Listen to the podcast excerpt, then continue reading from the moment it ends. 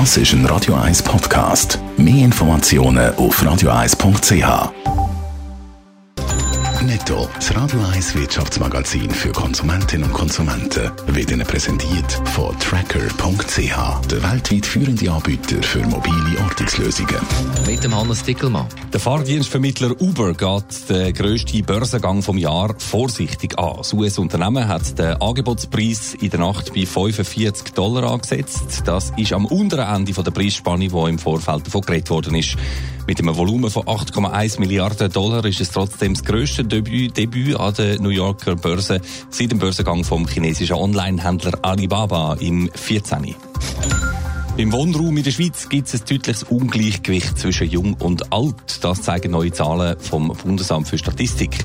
Die Hälfte von allen über 80-Jährigen in der Schweiz hat heute drei bis vier Zimmer zum Wohnen zur Verfügung, heisst Bei den 25 bis 39-Jährigen hat nur gerade jeder Achte so viel Platz. Der Amazon-Boss Jeff Bezos hat seine Mondlandefähre präsentiert. Mit einem futuristischen Gerät sollen wissenschaftliche Apparatschaften, vier Fahrzeuge und Menschen können zum Mond transportiert werden. Für seine Firma Blue Origin ging es bei der Mondmission darum, neue Energiequellen im Sonnensystem zu erschliessen, hat Jeff Bezos bei der Präsentation heute Nacht gesagt.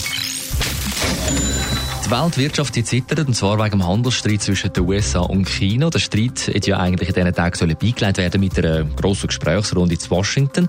Genau das Gegenteil ist jetzt aber passiert, Hannes Dickelmann. Die Situation die scheint zu eskalieren. Tatsächlich, und zwar weil der US-Präsident Trump den Chinesen vorwirft, sie hätten diverse schon getroffene Absprachen zurückgezogen und neu verhandeln. They renegotiated the deal. I mean, they took, uh, whether it's uh, intellectual property theft. They took many, many parts of that deal and they renegotiated. You can't do that. Und darum hat Donald Trump jetzt seine Drohung wahrgemacht und per Mitternacht in Washington, also 6 Uhr am Morgen bei uns, neue schmerzhafte Zölle auf chinesische Import verhängt. Aber irgendwie können wir immer schon seit Monaten von neuen Zöllen, nochmal neue Zölle, nochmal neu.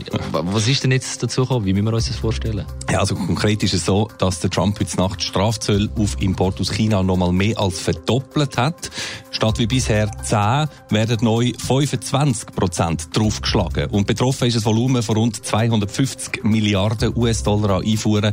Also da geht es um richtig, richtig viel Geld. Und nach dem Schritt sind Chinesen aus Washington gerade wieder abgereist? Nein, eben nicht. Bis jetzt heisst es trotzdem Schritt von den USA, dass die Gespräche die fortgeführt werden. Denkbar ist auch, dass der selbsternannte Super-Deal-Maker Trump da nur mal kurz den Hammer auspackt hat und sobald er am Verhandlungstisch überkommt, was er will, dann versorgt er den auch gerade wieder in der Werkzeugkiste. Das wird man müssen abwarten. Die Wirtschaft und Börsen aber, die haben am jüngsten Manöver überhaupt keine Freude. Netto, das Radio 1 Wirtschaftsmagazin für Konsumentinnen und Konsumenten, ist Ihnen präsentiert worden von Tracker.ch. Weltweit funktionierende Ortungslösungen.